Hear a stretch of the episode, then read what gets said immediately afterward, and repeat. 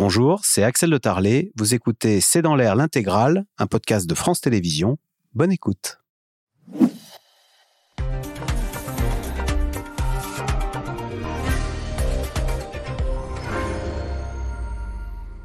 Bonsoir à toutes et à tous. Le gouvernement peut-il reculer sur la réforme des retraites? Après le succès de la première journée du 19 janvier, les syndicats préparent activement la manifestation de mardi prochain. Quelle sera la mobilisation alors que les syndicats restent unis dans la bataille et que le rejet de la réforme va croissant? Dans l'opinion. De même, à l'Assemblée nationale, le soutien à la réforme se délite, notamment au sein de LR et même au sein d'une partie de la majorité présidentielle. Question, pour mettre la pression maximale sur le gouvernement, va-t-on vers un durcissement, voire une radicalisation du mouvement, et ce, au risque de perdre le soutien populaire ou celui de la CFDT opposé à tout blocage. Grève, manif, blocage que préparent les syndicats. C'est le sujet de cette émission de ce C'est dans l'air, intitulée ce soir Retraite, les syndicats peuvent-ils gagner?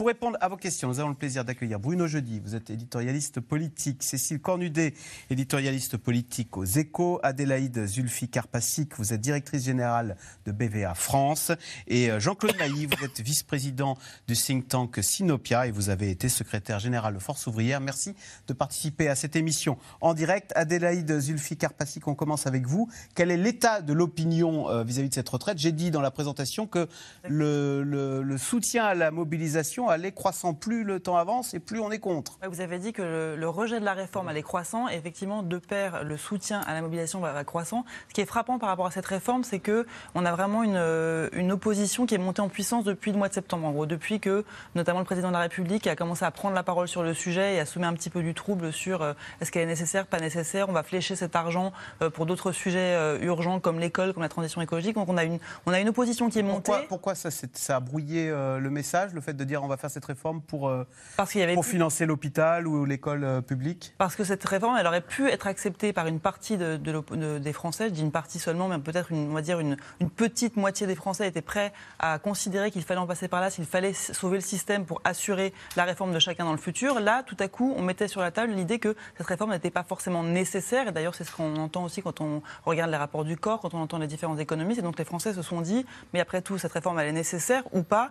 Et dans ce contexte, en plus, comme elle est perçue comme injuste, pesant sur, euh, sur certaines catégories en particulier. Il y a vraiment cet effet de non seulement elle n'est pas nécessaire, mais en plus on l'a fait peser sur certains, donc l'opposition euh, a été de plus en plus euh, euh, importante à mesure que les contours de la réforme se sont dessinés. Et on a fait un, bond de presque 10 points depuis la première journée de mobilisation, où là, on, voilà, on est passé à une opposition à la réforme à hauteur de 7 Français sur 10, notamment sur la question du report de l'âge légal de, départ. Et on a un soutien croissant au mouvement, avec aujourd'hui 68% des Français qui soutiennent le mouvement. Ce qu'il faut souligner, c'est que même les retraités euh, qui, étaient, euh, qui ne soutenaient pas le mouvement maintenant sont partagés. Et on a 6 Français sur 10 qui nous disent qu'ils souhaitent que ce mouvement continue. Euh, Cécile Cordudet, on peut dire que le gouvernement, le gouvernement, a perdu la bataille de l'opinion. D'ailleurs, il s'en est rendu compte lors de la première journée, le 19 janvier, et ça a été une claque désagréable. Ce qui est sûr, c'est que non seulement les Français sont, comme disait Adélaïde, hostiles à la réforme, mais ils ne la comprennent pas. Et ça, il y a une erreur de communication sur la justification euh, de la réforme. Et en plus, au lieu de dire, c'est intéressant de faire, pardon, j'ai l'esprit d'escalier, euh, de faire la comparaison avec 2010, où aussi on reportait de deux ans euh, l'âge légal. Sauf que là, en 2010, Nicolas Sarkozy disait, elle est nécessaire, on ne peut pas faire autrement, donc on l'a fait. Là, le gouvernement n'a pas voulu dire, dire ça, a eu du mal à expliquer pourquoi il la faisait, il a dit, elle est juste. Et quand vous rentrez par euh, ce biais de la justice. Du coup, tout le monde va voir, est-ce que c'est vrai qu'elle est juste, etc. Et moi, et moi C'est vrai que sur certains aspects, elle corrige des injustices. Mais chacun, euh, beaucoup de personnes, euh, on a parlé des femmes, de certaines carrières longues, ceux qui partent à 20 ans, ceux qui ont commencé à 20 ans, et bien ceux-là, ils se sont dit, bah non, c'est pas du tout juste. Et du coup, ça a complètement brouillé le message. Et il y a une incompréhension sur pourquoi on fait cette réforme, pourquoi on la fait maintenant. Et ça va être compliqué pour le gouvernement d'investir euh, la vapeur. C'est François Hollande qui disait euh, on ne peut faire une réforme des retraites que dans l'urgence, comme si euh, elle est nécessaire, parce que sinon, le système va s'écrouler. Et là, il n'y a pas, cette, en tous les cas, l'urgence n'a pas été perçue et donc c'est ce que Ça a été mal expliqué. Peut-être qu'on pouvait l'expliquer sous l'angle de après, il y a eu aussi tout le quoi qu'il en coûte, qui a complètement brouillé les repères ah. des Français sur l'urgence financière. Mais on pouvait l'expliquer sous l'angle... Qu'est-ce que c'est 12 milliards quand on vient d'en claquer 500 400 euh, pour, le Covid défense, voilà. Mais euh, on pouvait très bien expliquer ce que commence à faire le gouvernement sous l'angle démographique puisque ce sont les actifs qui payent pour les, pour les retraités. Euh, moins on a d'actifs et plus de retraités, plus c'est déséquilibré, donc il faut retrouver l'équilibre. Et l'autre gros argument, c'est ce que font nos voisins européens, parce que tout le monde est confronté à la même évolution démographique. Donc s'ils avaient vraiment mis l'accent sur la nécessité avec ces deux arguments, peut-être que ça partait mieux. On n'aurait jamais eu d'adhésion. Les, gens n'ont pas envie de travailler deux ans de plus. Mais il y a eu, euh, je pense, un, un défaut d'explication pour au moins la faire comprendre, le B à bas. Et en fait, là, il faut revenir au tout début, revenir à l'envers et expliquer pourquoi on l'a fait, alors qu'on est déjà en plein dans la mobilisation. C'est ça la grosse difficulté du gouvernement. Alors la mobilisation, Bruno Jeudi, 1 million 100, un peu plus de 1 million 100, ouais, 120 000 personnes dans la rue. Euh, mardi 19 euh, janvier, euh, non, jeudi 19 janvier, donc mardi 31, la mardi prochain. Le gouvernement va compter. Est-ce qu'il y en aura plus? Est-ce que le mouvement sera dans une phase ascendante ou est-ce qu'il y en aura moins? Et là, ça pourrait être un, un petit espoir. Le mouvement serait dans une phase descendante. Cette journée, cette deuxième journée de mobilisation, elle va évidemment faire figure de test alors le premier rang a été remporté par les syndicats, même sans doute supérieur à ce qu'ils avaient euh, imaginé euh, eux-mêmes. Le fait que la CFDT embraye et presque euh, par la personne de Laurent Berger soit au devant, ça s'est vu. Il y avait même des catégories qu'on voyait pas forcément dans les premières manifestations en 2019, 2010 et voire 2003 pour citer les, réformes des retraites précédentes. Le deuxième rang évidemment est clé pour les syndicats qui espèrent non seulement confirmer la manifestation réussie du 19 janvier, mais bien sûr amplifier le mouvement. Et euh, le passé euh, nous a instruit qu'en général, euh, ça va crescendo dans les, dans les protestations contre les retraites. C'est souvent à la deuxième ou à la troisième manifestation, quand on regarde, que les cortèges sont les plus importants. Ce fut le cas en 19, en, en, 10 et, en 3. Donc vraiment, il y, a un décalque qu'on retrouve, à, retrouve à chaque fois. Donc nous, verrons, nous verrons mardi, mais probablement qu'il réussiront euh, leur deuxième round.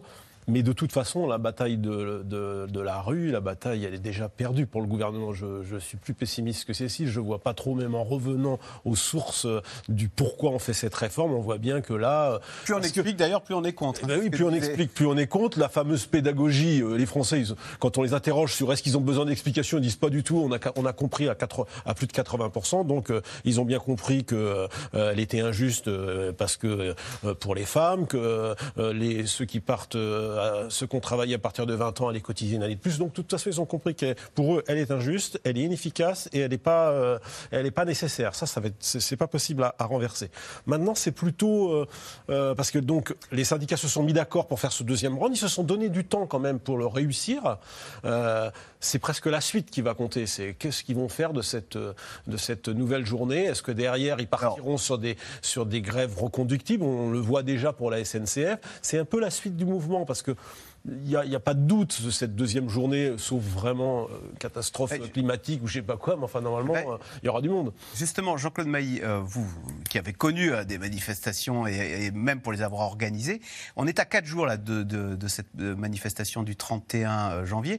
Comment ça se passe d'ailleurs dans les centrales on, on, a des signes avant-coureurs qui vous donnent une idée de l'ampleur du mouvement, où on est complètement en aveugle, on n'a aucune idée et on est là, on croise les doigts.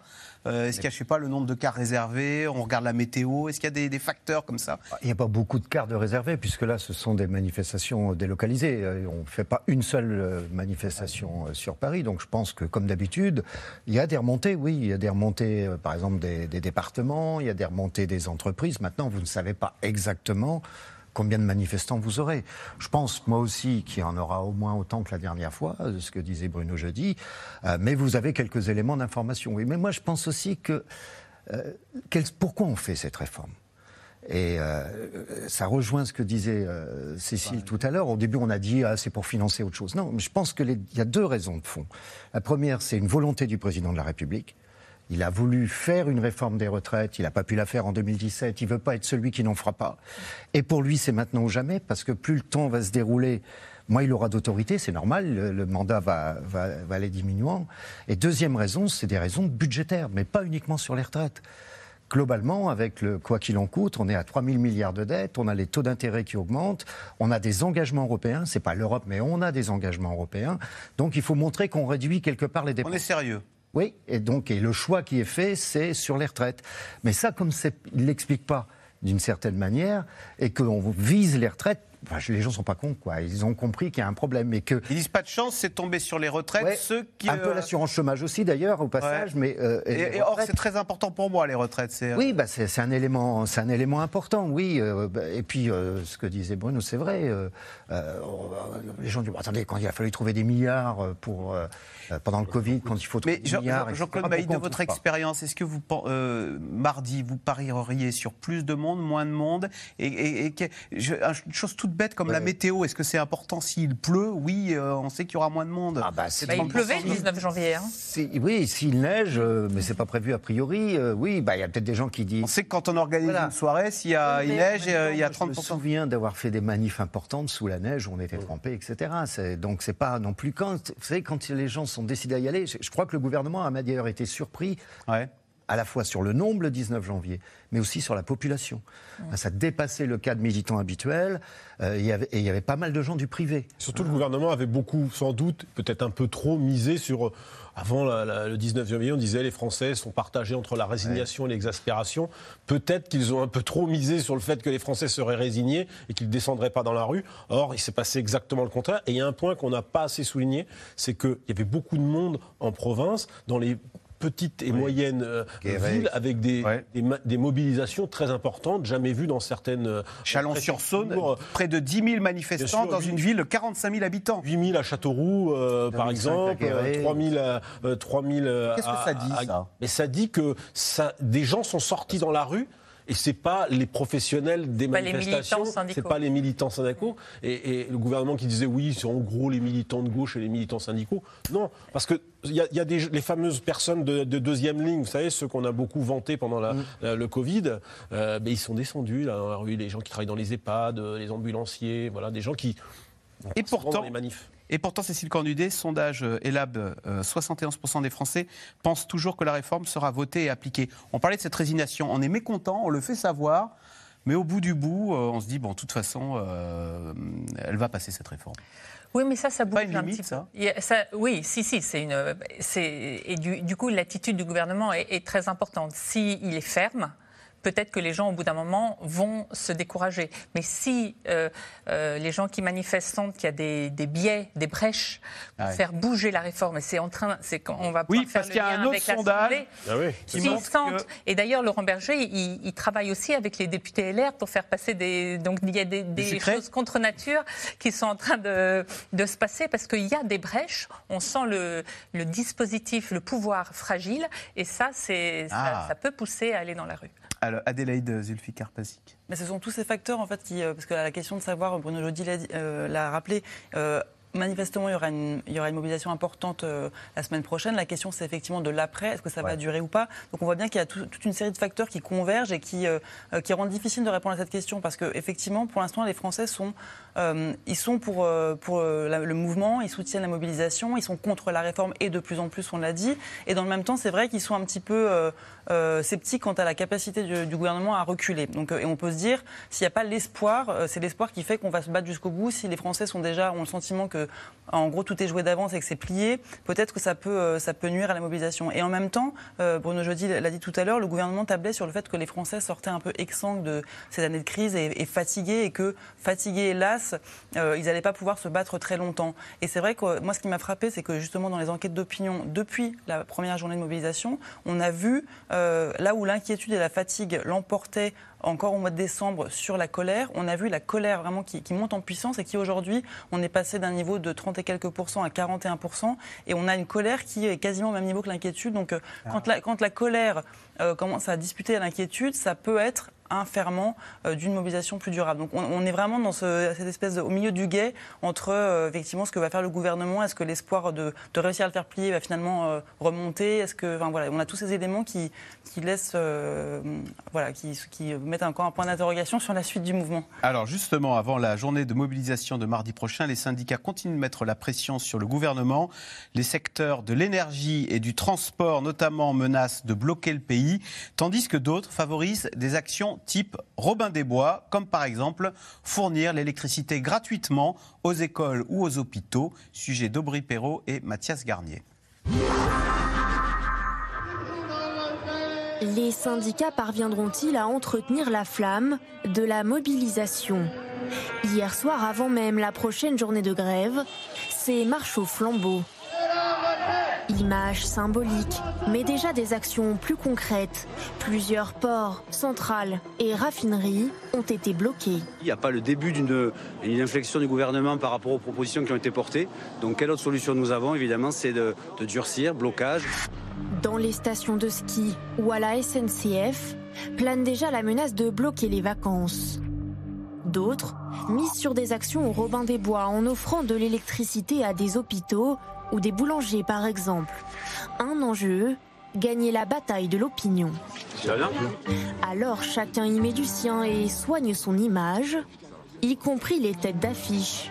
Mercredi devant l'Assemblée nationale, opération communication bien huilée. Silence, on tourne. L'intersyndicale appelle toute la population à se mobiliser encore plus massivement. On peut manifester, on peut euh, faire valoir son point de vue, on peut critiquer, etc. Nous, on considère qu'il ne faut pas atteindre, attenter aux, biens et aux personnes, notamment euh, euh, sous quelque forme que ce soit. Mais après, c'est pas à moi de répondre de, de ce que font d'autres organisations syndicales. Ce qui met tout le monde d'accord, en revanche, c'est bien la date de mardi prochain. Bon, allez. Nouvelle manifestation, alors sur le terrain, il faut aller chercher collègue après collègue. Tu vas bien La forme Opération de tractage et de poignée de main pour Alexis Louvet, chauffeur de bus et responsable syndical. Bon, t'as vu un peu le 19 là, ce qui s'est passé euh, Oui. Ouais. La barre, elle a été placée très haute. Ouais. Donc il s'agit de, il s'agit de, bah, de pas, pas baisser et si possible même faire encore mieux le 31. Est-ce que réellement ça va changer grand chose Je sais pas. Après on va essayer de se battre. Hein. Comme on dit, hein, c'est, on n'est jamais sûr de gagner quand on se bat, mais on est sûr de perdre quand on se bat pas, quoi. À chacun ses arguments selon sa profession et ses histoires. Alexis est encore marqué par plusieurs décès de ses collègues. Sur les 18 derniers mois, au dépôt, on a perdu 12 collègues. 12 collègues, soit quelques mois avant la retraite soit quelques mois, quelques années après. Voilà, donc c'est pas, pas des conneries quand on dit que euh, là, il repousse l'âge de la retraite à euh, exactement l'espérance de vie en bonne santé, quoi, si vous voulez. Pour nous, c'est euh, la mort au boulot ou la retraite à l'hosto. Et ça, c'est niette, niette. À la RATP, le réseau de transport parisien, les salariés doivent se déclarer grévistes au plus tard 48 heures avant le jour J. Il n'y a donc pas une minute à perdre. Le syndicalisme, euh, c'est toujours un peu sportif, mais on peut dire que là, on n'est plus en mode entraînement, on est en mode compétition. C'est certain que par rapport à 95, les effectifs des syndicats euh, sont, un petit peu à la baisse. N'empêche que la combativité, elle est, elle est toujours là, quoi.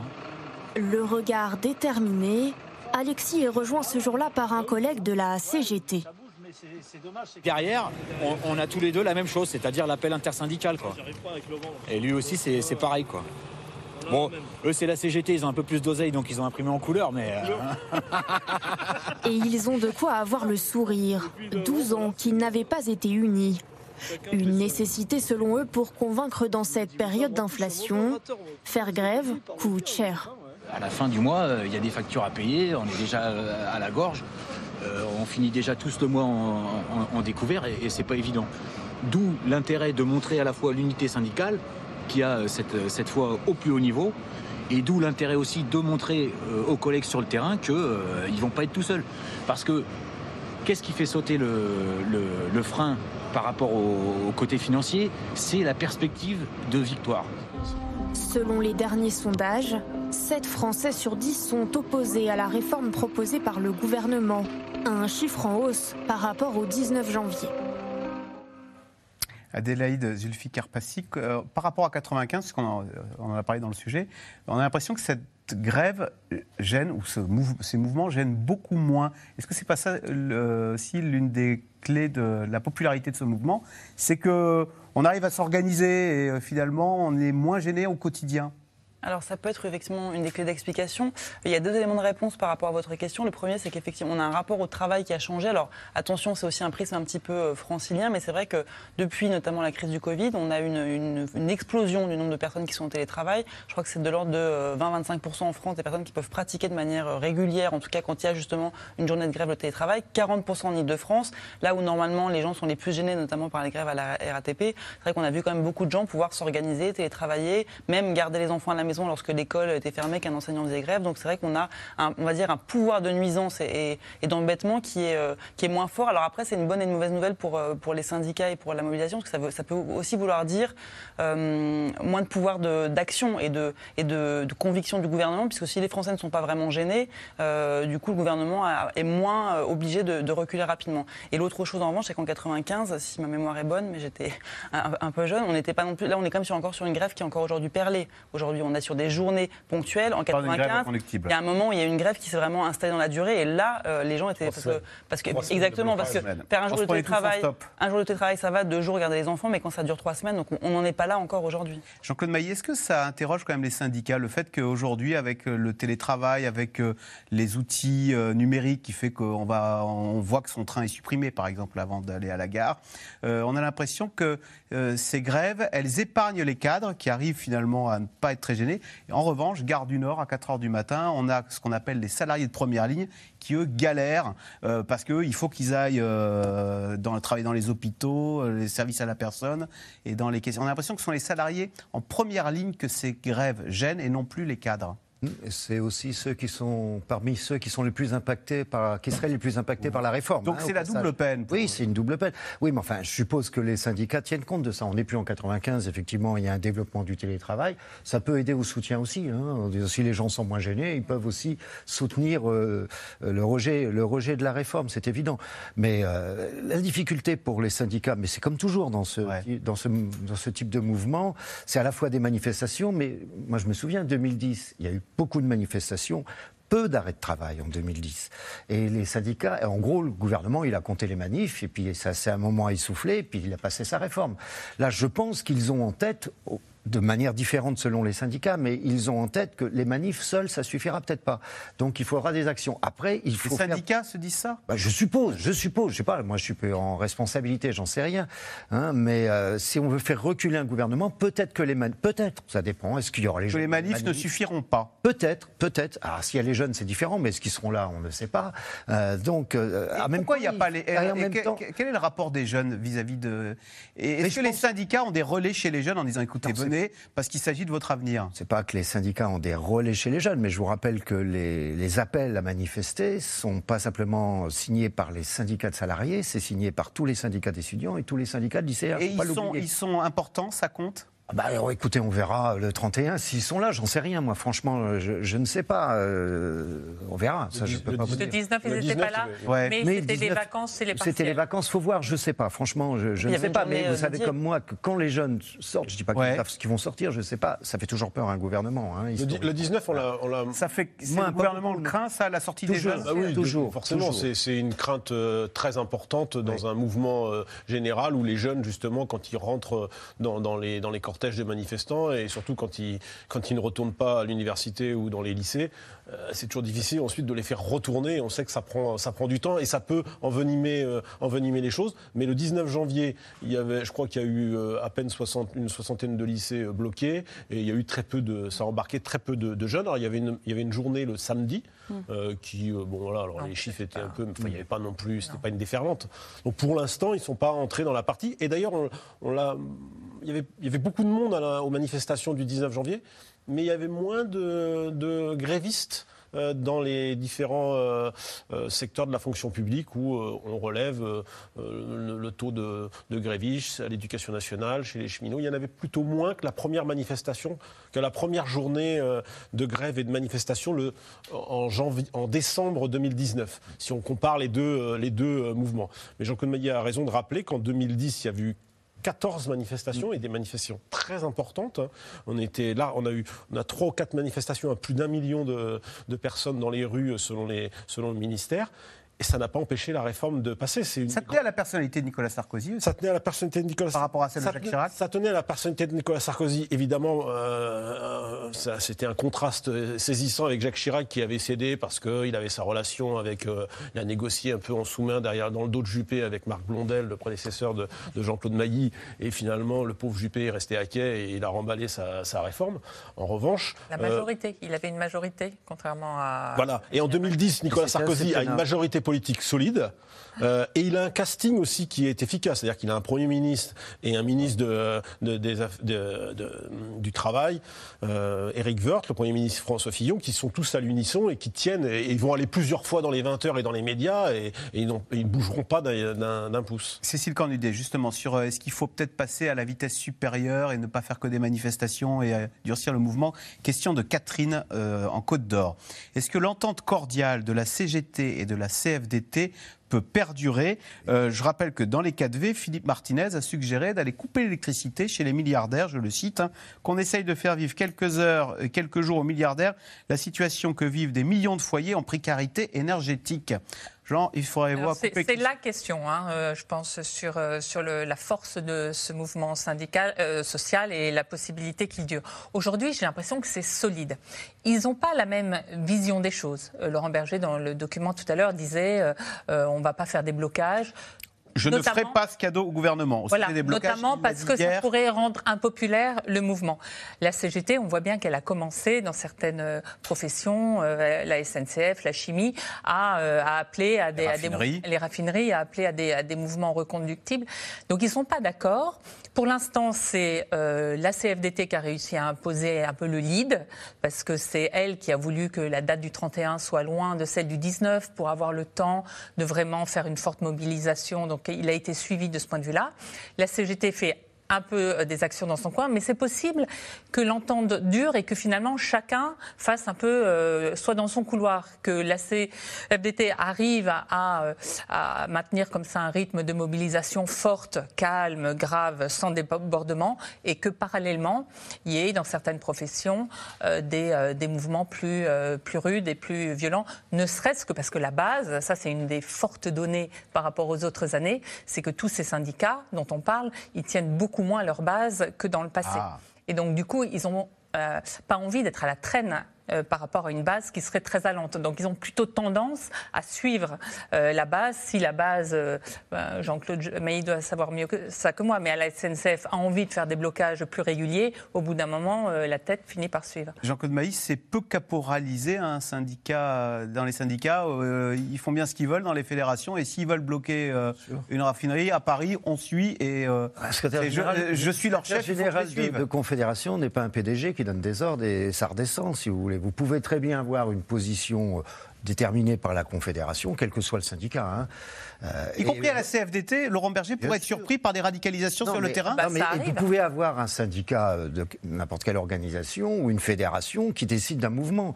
Euh, regardez, la CGT, quand ils ont évoqué de couper le courant dans des permanences, Philippe Martinez a été beaucoup plus prudent. Il a essayé de faire une diversion avec les, les milliardaires, etc. Mais pour autant, il y en aura peut-être. Voilà. Donc, euh, non, non. Il n'était pas prévenu, Philippe Martinez. Je sais rien, je pense. Et il était probablement gêné, embarrassé par Bah, cette il- initiative il, était- il avait l'air, il avait l'air. Je dis, moi, je n'ai pas eu de contact avec lui, j'en sais rien, mais Non, mais vous avez une moi, lecture je- plus fine que nous. Oui, mais je, je pense, oui. Mais euh, moi, je pense aussi que l'unité des syndicats va durer parce qu'ils ont un point commun fort. Ils sont tous opposés au recul de l'âge. Ça, c'est le point commun entre tous les syndicats. Bon.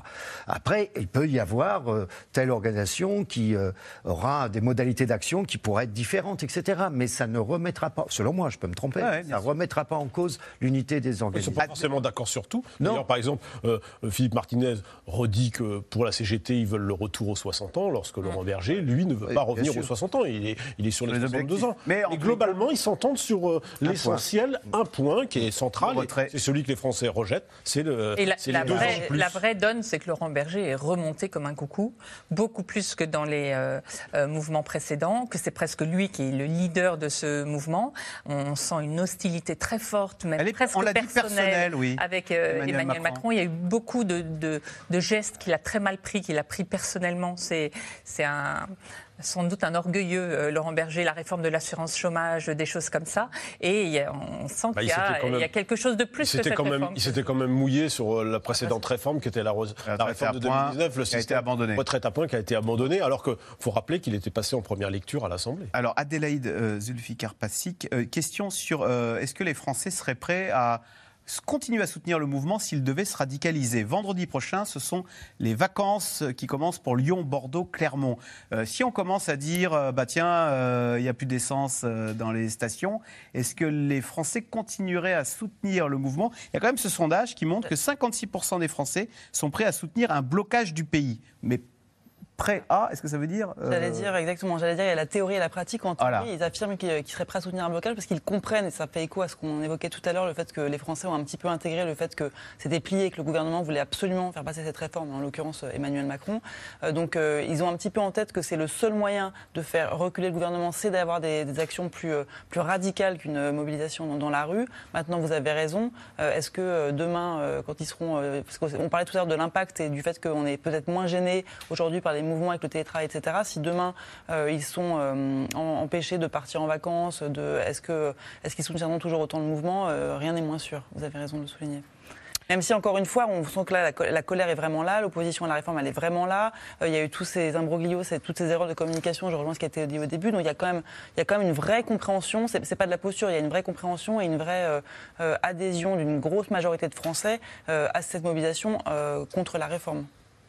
Alors, du côté de l'opposition politique aussi, la mobilisation s'organise. Le texte sera présenté en commission dès la semaine prochaine à l'Assemblée nationale. Près de 8000 amendements ont d'ores et déjà été déposés. Sujet de Juliette Vallon et Stéphane Lopez.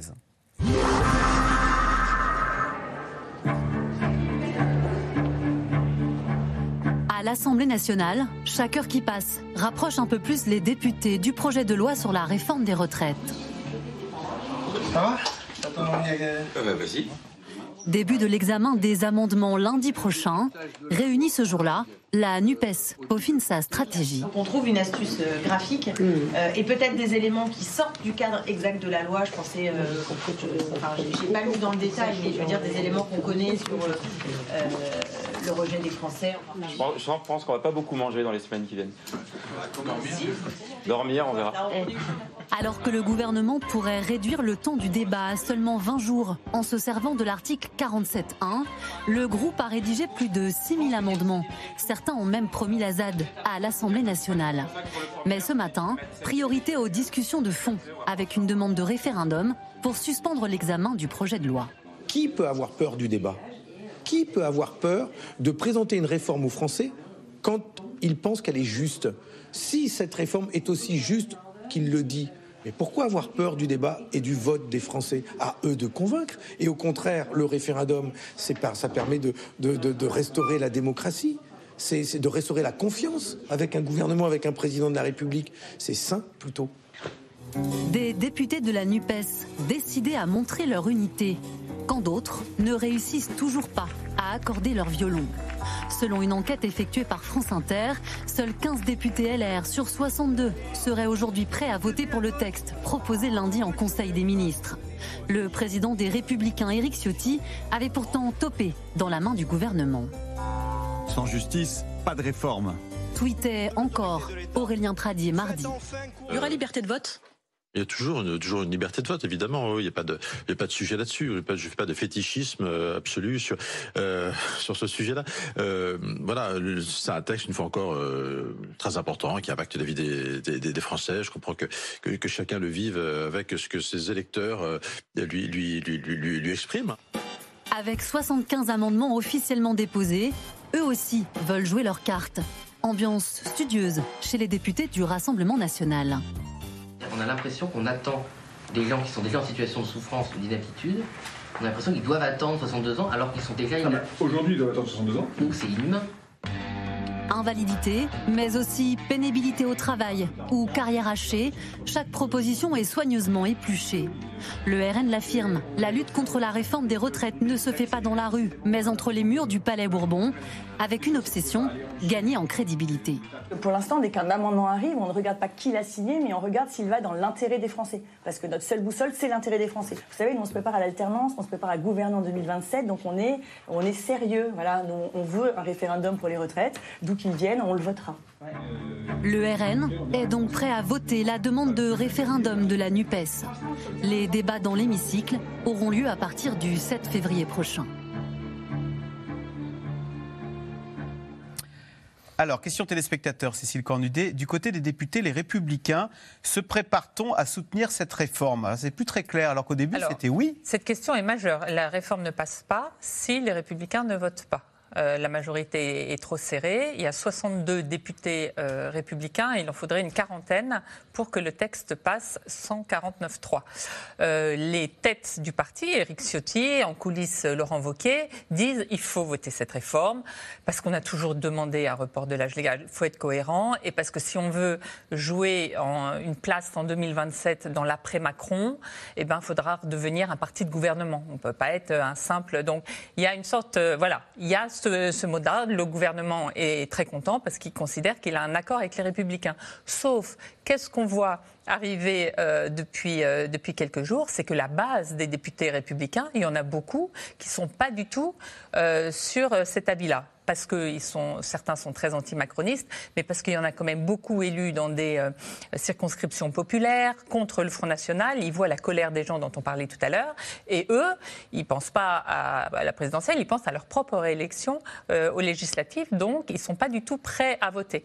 Et donc, Olivier Marlex, qu'on a vu dans le document le président du groupe, essaye de ménager la chèvre et le chou et vient de déposer des amendements qui sont euh, très durs, je trouve, pour euh, le, la, la, réforme parce qu'il l'édulcore énormément, notamment euh, sur, euh, bah, sur les, les, carrières longues dont on parlait. Il veut supprimer le fait que euh, ceux qui ont commencé à 20 ans aient 44 années ça de cotisation. 2 milliards si on Au moins 2 milliards. Enfin, Ouais. ça dépend. à On va quel faire une moment. réforme pour rien. Quoi. Voilà, donc le risque aujourd'hui, euh, si même les républicains se mettent à euh, déposer des amendements entre guillemets de gauche, euh, ou que soutiendrait un Laurent Berger, ou que, euh, qui sont euh, dans ce sens-là, euh, eh ben, ils peuvent être adoptés euh, à l'Assemblée. Et donc, un des risques principaux qu'il y a aujourd'hui, je pense, sur la réforme de retraite, c'est qu'elle finisse, c'est qu'elle sorte du Parlement très, très édulcorée et coûtant beaucoup plus cher qu'il n'était prévu au départ. LR est très mal à l'aise en fait avec cette réforme des retraites parce que la, euh, Éric Ciotti la soutient pour euh, montrer que ça reste un parti de gouvernement, mais on voit que les députés euh, disent bah non, elle est tellement impopulaire qu'on ne veut pas l'endosser. euh. C'est la surprise. Les républicains sont beaucoup plus divisés qu'on ne l'imaginait euh, encore au début de l'année, lorsque Elisabeth Borne et, Éric Ciotti se sont accordés sur les grandes lignes de cette réforme, puisque quand même les républicains ont déjà obtenu des, bénéfices dans, dans le projet de loi. hein. Ils ont beaucoup poussé pour que, par exemple, la pension minimale à 1200 euros concerne tous les Français, et pas seulement les, les entrants, mais Les aussi les, a- 64 ans les actuels. Les 64 ans, la réforme est passée quand même de 65 à, 60, à 64. Donc ils avaient déjà obtenu des conditions qui avaient été accordées par euh, la Première ministre. Des conditions gauchisantes, pour, euh, entre guillemets. Bah oui, c'est-à-dire que les- les- le, le paradoxe. Éric c'est- Ciotti, le radical, il est dans la bah, position le, du le- centriste. le- le paradoxe, c'est que les républicains ont plutôt euh, euh, rendu la réforme un peu plus acceptable pour une partie des Français, et on voit euh, euh, pas une majorité en tous les cas, puisqu'elle reste autant rejetée. Au fond, il se passe aujourd'hui la même chose qu'avec les sondages. Plus les Français, plus on avance, plus les Français sont opposés à la réforme, et plus on avance, plus la pression devient forte sur les députés, les républicains, parce que Cécile vient de le dire. On a une idée de comment ils vont voter Alors, il y, a- il y a eu des décomptes qui ont été faits, notamment par nos, nos confrères de Radio France. Euh, en gros, on en a 16, euh, ils, ils ont été interrogés euh, un à un. Il y en a 16 qui sont déterminés à voter contre sur 62. Il y en a une quinzaine qui disent qu'ils voteront pour quoi qu'il arrive.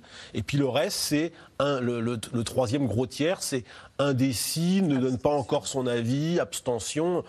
Donc, moi, je crois qu'on va compter et recompter, enfin surtout Matignon, va compter et recompter euh, les députés qui, voteront pour, parce qu'il faut 38 voix, à condition que la majorité fasse le plein de ces députés, ce qui n'est pas acquis non plus par ailleurs, puisqu'il y a un peu d'état d'âme, ça renacle un peu. À mon avis, il y en aura très peu qui ne, qui ne voteront pas à l'arrivée, mais enfin, aujourd'hui, euh, sur le papier, il n'est pas certain que la réforme, euh, la réforme passe, alors que sans doute que euh, au début du mois, euh, on aurait dit oui, ça passe.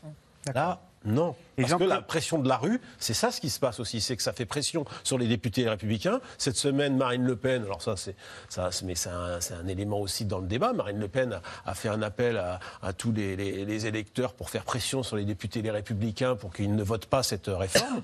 Euh, le week-end, les députés républicains, ils vont être sous la même pression que les députés Renaissance, c'est-à-dire qu'ils vont se faire engueuler sur les, sur les, Sur les marchés, marchés. pour leur dire, euh, mais les deux ans de plus, on n'en veut pas. Et Jean-Claude Maïs, si le gouvernement doit passer en force parce qu'il n'a pas le soutien nécessaire euh, des LR, est-ce que ça, ça change la, la suite de l'aventure syndicale? Euh, Si jamais euh, il, y a, il n'est même pas, enfin, il faut dégainer le 49.3 ou le 47.1 pour faire adopter le, le texte. Si on regarde ce qui s'est passé dans- dans les années précédentes, vous pouvez regarder à chaque fois qu'un gouvernement est passé en force sur une réforme sociale, il y a eu un effet boomerang politique deux ans après, un an ou deux ans après. 95, il y a eu 97. Alors je dis pas que c'est le seul élément, mais c'était un des éléments. Donc changement de majorité. Vous prenez 2010, bah, Sarkozy, ça a été un des éléments. Sarkozy n'est pas n'est pas repassé. Vous prenez 2016, c'était la loi travail, c'était pas les retraites. Euh, Hollande a eu des difficultés, donc il y a toujours un effet boomerang. Et on peut s'interroger aujourd'hui s'il devait y avoir un effet boomerang, où il va aller.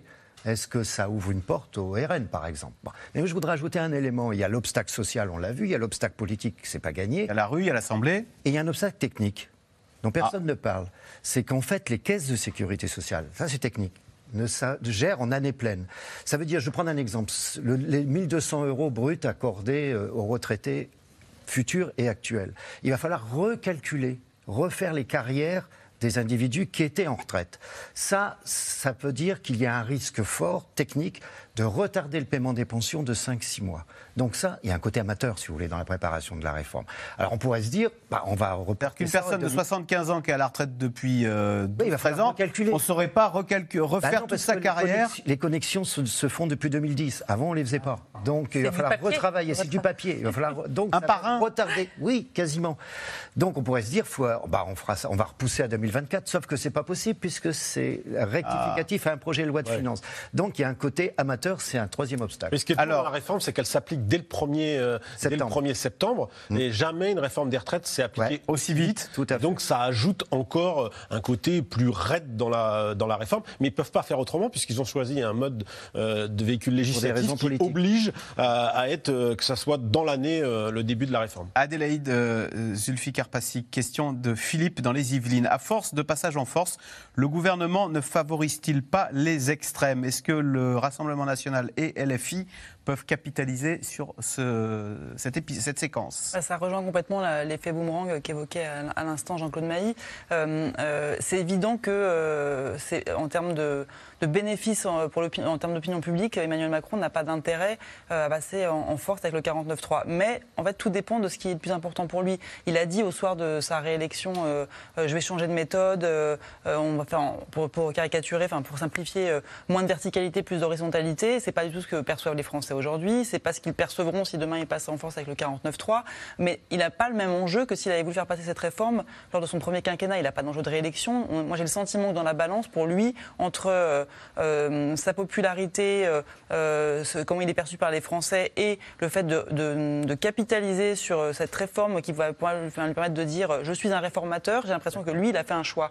Et que donc, du coup, si vraiment il doit passer en force, peut-être qu'il passera en force, mais c'est vrai que demain, il y aura des répercussions politiques, parce que se pose la question de l'après Emmanuel Macron. L'après Emmanuel Macron, c'est effectivement euh, la présidentielle 2027 et euh, un rassemblement, notamment le RN, qui peut euh, arriver en force. euh, euh, peut capitaliser sur ce rejet C'est une brique de plus dans la maison Marine Le Pen? Complètement. Alors elle, elle a, pour l'instant, elle n'a pas pris part aux, euh, aux manifestations, elle n'était pas dans les cortèges, elle, elle- elle regarde ça avec une certaine distance, mais tout en étant quand même en capitalisant sur ce qu'elle a commencé à esquisser de manière très nette euh, lors de la présidentielle. Elle était euh, la candidate des, des petites gens, des moyennes gens, euh, la candidate de la proximité, de l'empathie avec les Français autour du pouvoir d'achat. Et là, c'est un peu la même chose qui va. Elle, tire ce fil-là. Donc oui, moi je pense que effectivement, c'est un des effets euh, possibles. Cécile Cornudet, est-ce que tout le monde pense à 2027 Et c'est ce qui complique aussi cette, cette séquence, c'est que de Bruno Le Maire à Laurent Vauquier, en passant par, j'en sais rien, Jean-Luc Mélenchon, Olivier Faure, chacun se dit je vais me positionner pour 2027. Oui, on l'a dit pour, euh, pour LR. C'est vrai que Laurent Wauquiez, il pousse plutôt pour euh, un accord de cette réforme pour, à terme, récupérer les électeurs de droite qui sont partis chez Emmanuel Macron. En 2027, il n'y aura plus Emmanuel Macron, donc il espère les récupérer en ayant montré une image euh, plus responsable. Sur les, sur les, les gens qui aimeraient succéder à Emmanuel Macron, Bruno Le Maire, on voit, est assez en retrait. Il laisse beaucoup euh, Gabriel Attal s'exposer, mais Ah. lui, il parle de plein d'autres sujets, des influenceurs, de- du pouvoir d'achat, mais pas, pas qu'il y a trop des euh, des retraites. Voilà, beaucoup de coups à, prendre. Quand vous prenez comme ça tout le monde, il y a Édouard Philippe qui est aussi assez euh, discret en ce moment, même si on sait que lui était très allant pour euh, une réforme plus ambitieuse que Mais ça. là, dans le point, il a dit le gouvernement fait trop de chèques. Oui, ça c'est son créneau euh, dépenses publiques. Et c'est vrai que quand vous regardez le paysage, même euh, LR, c'est aujourd'hui le seul, peut-être libéral, qui reste euh, dans le monde politique. On pourrait ajouter que François Bayrou, à sa façon, mais il l'a souvent fait sur d'autres dossiers, mais de temps en temps des petites piques sur la réforme. des- Le texte est améliorable. Ces députés, ils ont, ils ont fait une embardée. il a suggéré les- de faire un référendum. Ils ont suggéré de faire un référendum. Ces députés ont suggéré d'augmenter le temps de travail en plein débat sur les retraites, augmenter le temps de travail. C'était pas la, François Bayrou, lui, ici, lui aussi, il y croit à 2027. Lui aussi. D'abord, bien sûr, il y croit toujours. François Bayrou, par définition, il croit toujours qu'il sera président de la République en 2027, peut-être après encore, je ne sais pas. Euh, mais ce qui est certain, c'est qu'il ne rend pas non plus énormément service à Emmanuel Macron, doublement, parce que franchement, le CNR, ça aurait pu servir. National de la refondation. Ça aurait pu nourrir en études diverses et variées. Euh, Il est aussi au commissariat. Bon, ça, au fond, Emmanuel Macron apparaît assez seul pour défendre euh, sa réforme. C'est ça la vérité. Avec un casting. Bon, ben, Elisabeth Borne, elle fait ce qu'elle peut, elle est techno, elle est dans son registre. Euh, Olivier Dussopt, le ministre du, Travail, est quand même un- une personnalité pas très saillante, pas très connue des Français. Et c'est vrai, quand il passe à la télévision, il, il- il imprime peu, donc ça n'aide pas beaucoup. Euh, Il y a Olivier Véran qui se débat un peu avec Gabriel Attal, mais les grands ténors de la majorité, euh, que ce sont euh, jusqu'à présent Bruno Le Maire et Gérald Darmanin, sont plutôt restés un peu planqués. Et autant Nicolas Sarkozy s'était beaucoup exposé en 2010, autant on sent que Emmanuel Macron lui reste en retrait, en seconde, euh, en seconde ligne, parce qu'il y a la dimension du, du rejet sur sa personnalité qui ne veut pas Ah. alimenter, je pense, hein, c'est mon explication. Il a peur Euh, qu'il handicape passe, plus qu'il n'aide. Et, et pourtant, Euh, J'ai l'impression. Et pourtant, il a un argument quand même, c'est que, contrairement à Nicolas Sarkozy et Jacques Chirac, il avait affiché la couleur. C'est-à-dire, pendant la campagne, c'est à peu près, peut-être, La seule chose qu'on la retenue. a retenue. C'est-à-dire qu'il voulait décaler euh, l'âge de départ à la retraite. Il l'a dit avant, il le fait après. Alors certes, il a tort de dire qu'il a été élu là-dessus, parce que je pense qu'il a même perdu les législatives, peut-être sur, les, sur la fin des 65 ans. Mais il l'a dit, c'est quand même une grande différence avec 2010 et, et 95. Alors, si le dossier des retraites préoccupe le gouvernement, celui du bouclier tarifaire réclamé par les artisans continue d'inquiéter l'exécutif. Cette semaine, les boulangers sont allés manifester sous les fenêtres de Bruno Le Maire pour réclamer des aides supplémentaires. D'après eux, des centaines de petits commerces sont menacés par cette flambée des prix. Sujet de Anne Maquignon, Constance Meyer et Arnaud Fora.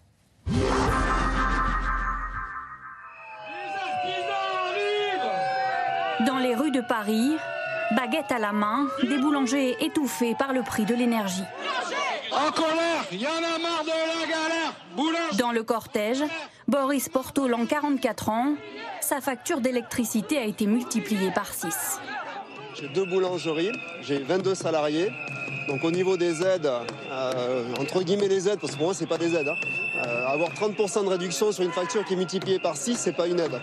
Quand on passe de 2000 euros à 12 000 euros d'électricité, vous enlevez un tiers, il reste quand même 6 000 euros à payer pour moi. Donc matériellement ça passe pas.